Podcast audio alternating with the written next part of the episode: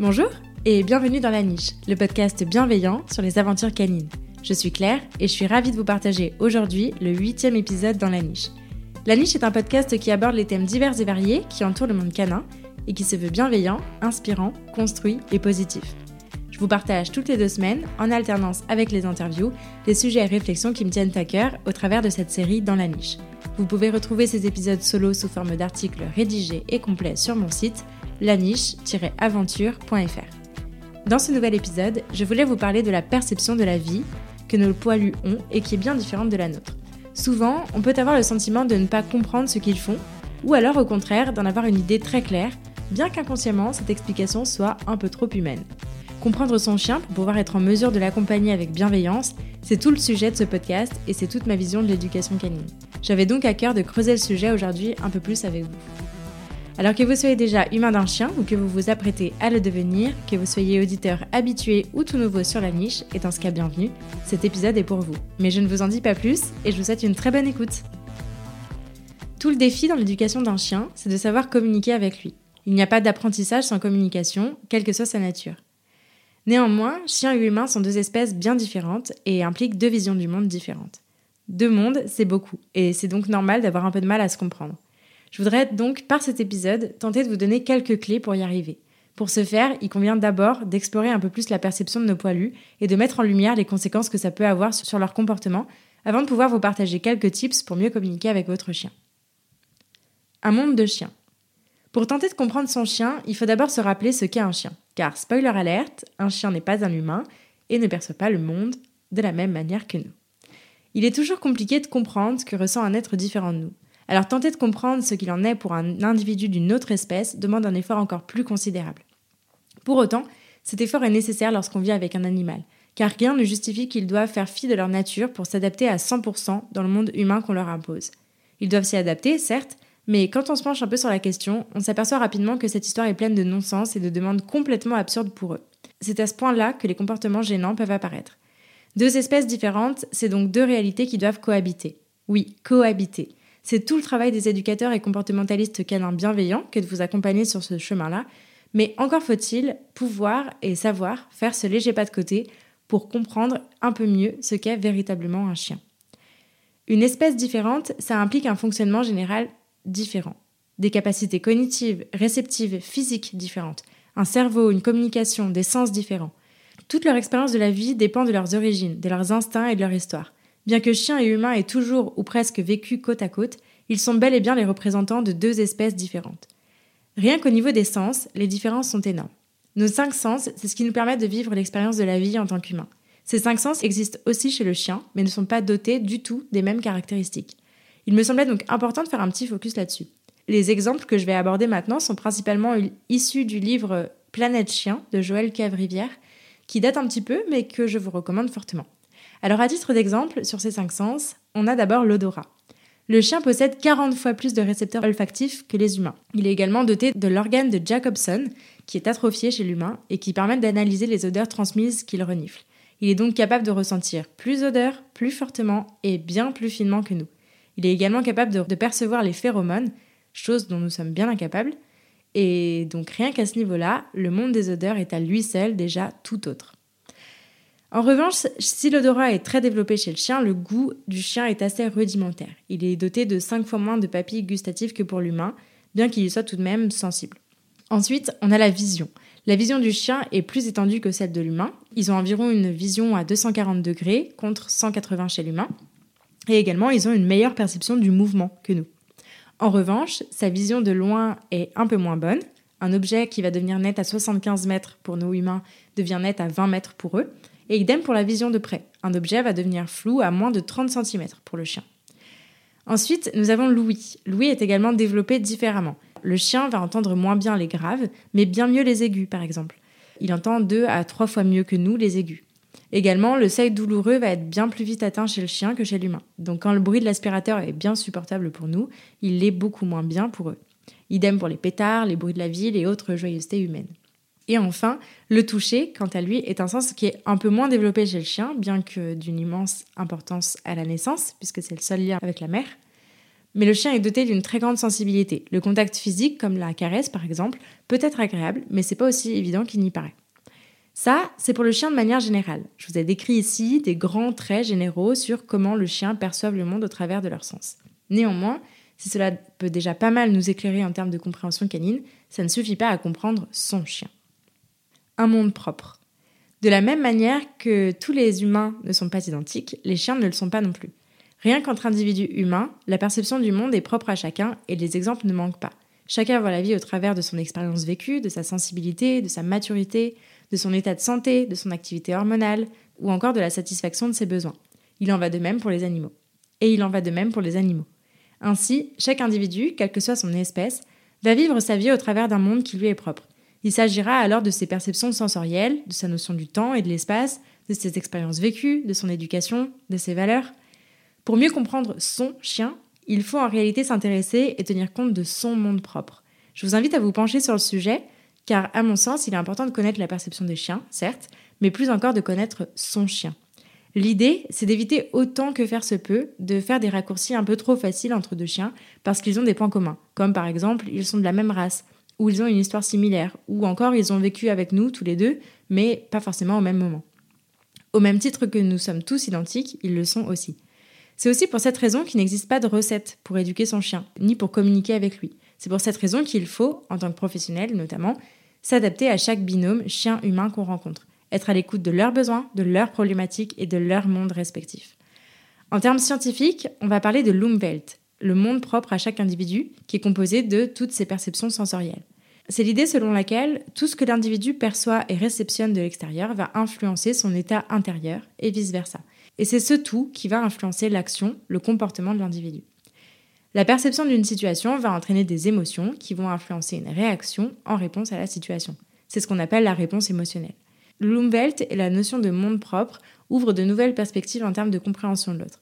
Il ne s'agit pas simplement d'analyser un comportement vis-à-vis d'une situation, mais également de tenir compte de tous les facteurs qui influencent perpétuellement son expérience de la vie. Donc il est fondamental de se rappeler que votre chien ne perçoit pas le monde de la même manière que vous le percevez et que quoi qu'il arrive, deux chiens ne percevront pas non plus le monde de la même manière. Ok, mais me direz-vous, qu'est-ce que ça change? Eh bien en fait ça change beaucoup de choses. Le retour à l'équilibre. Une fois qu'on a constaté que chacun voit le monde à sa manière, il reste à se pencher sur l'impact que ça a sur notre quotidien avec notre chien. Parce que oui, il y en a un. Le fait que chaque individu perçoive le monde à sa manière va avoir une incidence sur le collectif. Tout l'enjeu réside dans le fait de trouver un équilibre entre ce qui est ressenti intérieurement, de manière personnelle, et la vie collective dans l'environnement extérieur. Tout est une question d'adaptation de l'individu à son milieu. De la même manière qu'on perçoit le monde différemment, chaque modification de l'environnement va créer des perturbations dans l'équilibre interne de l'individu. On parle ici de perturbations plus ou moins impactantes qui vont se matérialiser de différentes manières. Ces perturbations, elles ont lieu continuellement et c'est le principe du vivant. Et ça va donner lieu à des ajustements automatiques afin de maintenir les conditions internes les plus constantes possibles. C'est ce qu'on appelle l'homéostasie. Pour vous donner un exemple, et pour illustrer ce que je viens de vous dire, c'est un peu comme s'il y avait une tour de contrôle dans le cerveau de Dudus, avec un immense tableau de bord rempli de plein de jauges vertes gérées par Gustave. Dès que Dudus vit quelque chose, le tableau de bord va s'emballer, les constantes se déséquilibrent et certaines jauges vont passer à l'orange, voire au rouge.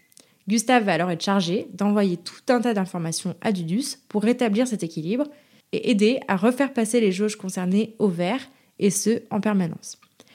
Selon le dictionnaire Larousse, l'homéostasie, ça peut se définir comme le processus de régulation par lequel l'organisme maintient les différentes constantes du milieu intérieur, les ensembles des liquides de l'organisme par exemple, entre les limites des valeurs normales.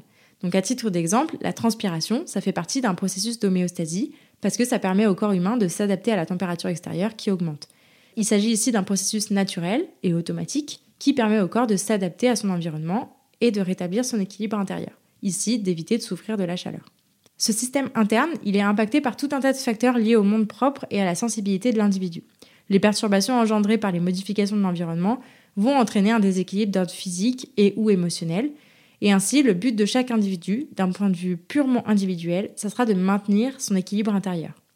Il n'y a rien de figé dans cet équilibre interne. Chaque situation que l'individu va vivre va créer un déséquilibre. Par déséquilibre, j'entends pas nécessairement une situation qu'on pourrait décrire comme négative. Il peut bien sûr s'agir de stress, de peur, d'un changement de température auquel le corps doit s'adapter donc, Mais il peut aussi s'agir d'émotions positives, comme par exemple une montée d'excitation, de joie dans un super moment de jeu.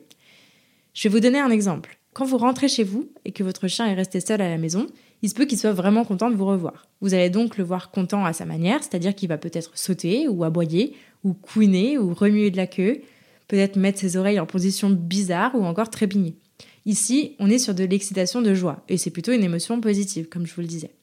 Selon le degré d'excitation qui sera ressenti par l'animal, va peut-être pouvoir s'en suivre de, deuxième comportement qui sera un peu moins parlant pour nous humains, comme par exemple prendre un objet en gueule, pincer ou encore faire pipi. Ici, ce deuxième comportement va en fait apparaître comme la conséquence de l'émotion suscitée et donc une tentative de retour à l'équilibre. Le chien va chercher, qu'il y arrive seul ou pas, à faire quelque chose qui l'apaise pour tenter de retrouver son équilibre interne. En l'occurrence, uriner ou mastiquer, ce sont deux choses qui sont très apaisantes pour les chiens. Il s'agit ici d'un exemple que j'ai volontairement laissé très large pour que vous puissiez voir qu'il n'y a pas une situation type et un seul type de réaction. Mais l'idée, c'est ça. Toute situation, ça va donc entraîner une émotion et ça va créer un déséquilibre qu'il faudra rétablir. C'est le principe de la gestion des émotions.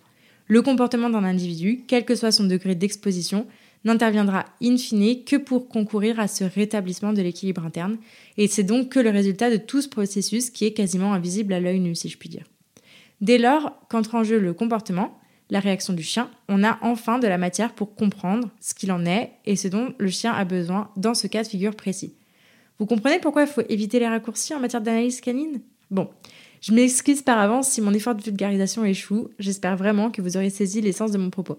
Mais passons maintenant au nerf de la guerre, la communication du chien. Comprendre l'action.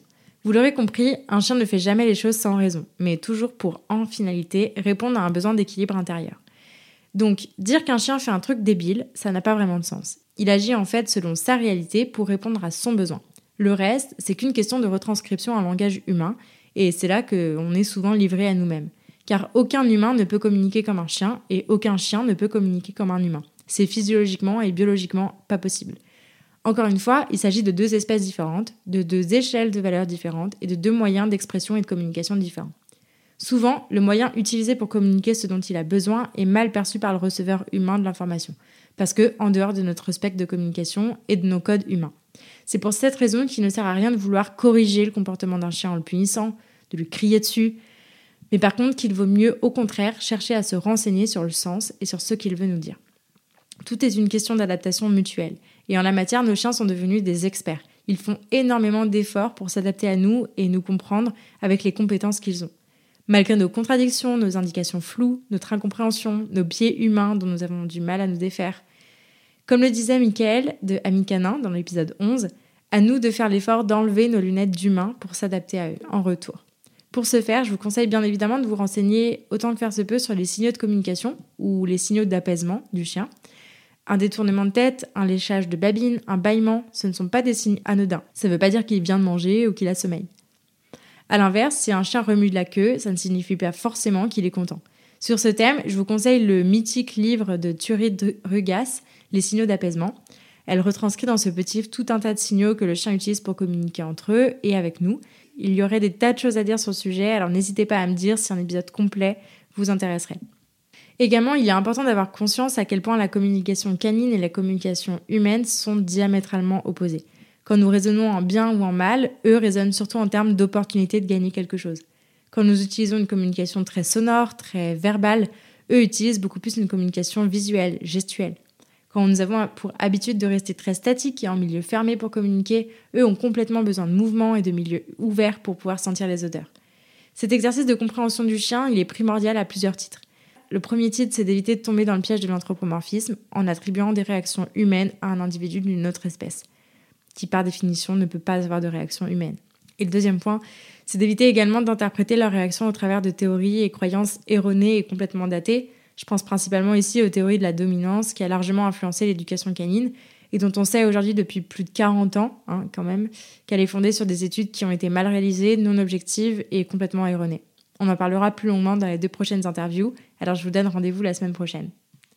En conclusion, je peux que vous inviter à être conscient déjà de cette différence de perception, euh, c'est déjà un très bon premier départ et pas des moindres. Je vous invite aussi à admettre que chaque individu est différent, que chacun perçoit le monde différemment et que chaque réponse proposée est le fruit d'un processus interne, personnel et assez complexe dans le but de retrouver cet équilibre qui lui est propre. Je vous invite aussi à observer vos chiens, à connaître euh, ses habitudes, ses réactions, sa sensibilité, tout du moins ce qu'on peut en percevoir. Et ça, c'est primordial pour pouvoir établir une relation harmonieuse avec lui qui soit basée sur la compréhension de l'autre et l'accompagnement. Et puis, bien sûr, je vous invite à enlever vos lunettes d'humain quand vous observez, que vous interagissez avec votre chien, à vous renseigner sur les signaux de communication et à faire l'effort de comprendre ce qu'ils veulent bien nous transmettre. Merci beaucoup de m'avoir écouté jusqu'au bout. J'espère que cet épisode vous a plu et si c'est le cas, je vous invite à en parler à des amis qui pourraient aider et à le partager sur les réseaux sociaux en me taguant @lanicheaventure. Si vous souhaitez soutenir ce projet, vous pouvez aussi me laisser une note et un commentaire sur la plateforme que vous utilisez pour m'écouter. Ça aide beaucoup le podcast à se développer. Pour enrichir votre écoute, n'hésitez pas à visiter mon site laniche-aventure.fr. Enfin, pensez à vous abonner et à me suivre sur Instagram pour ne rien rater des prochains épisodes. Ils arrivent très vite. D'ici là, prenez soin d'eux, prenez soin de vous et je vous dis à la prochaine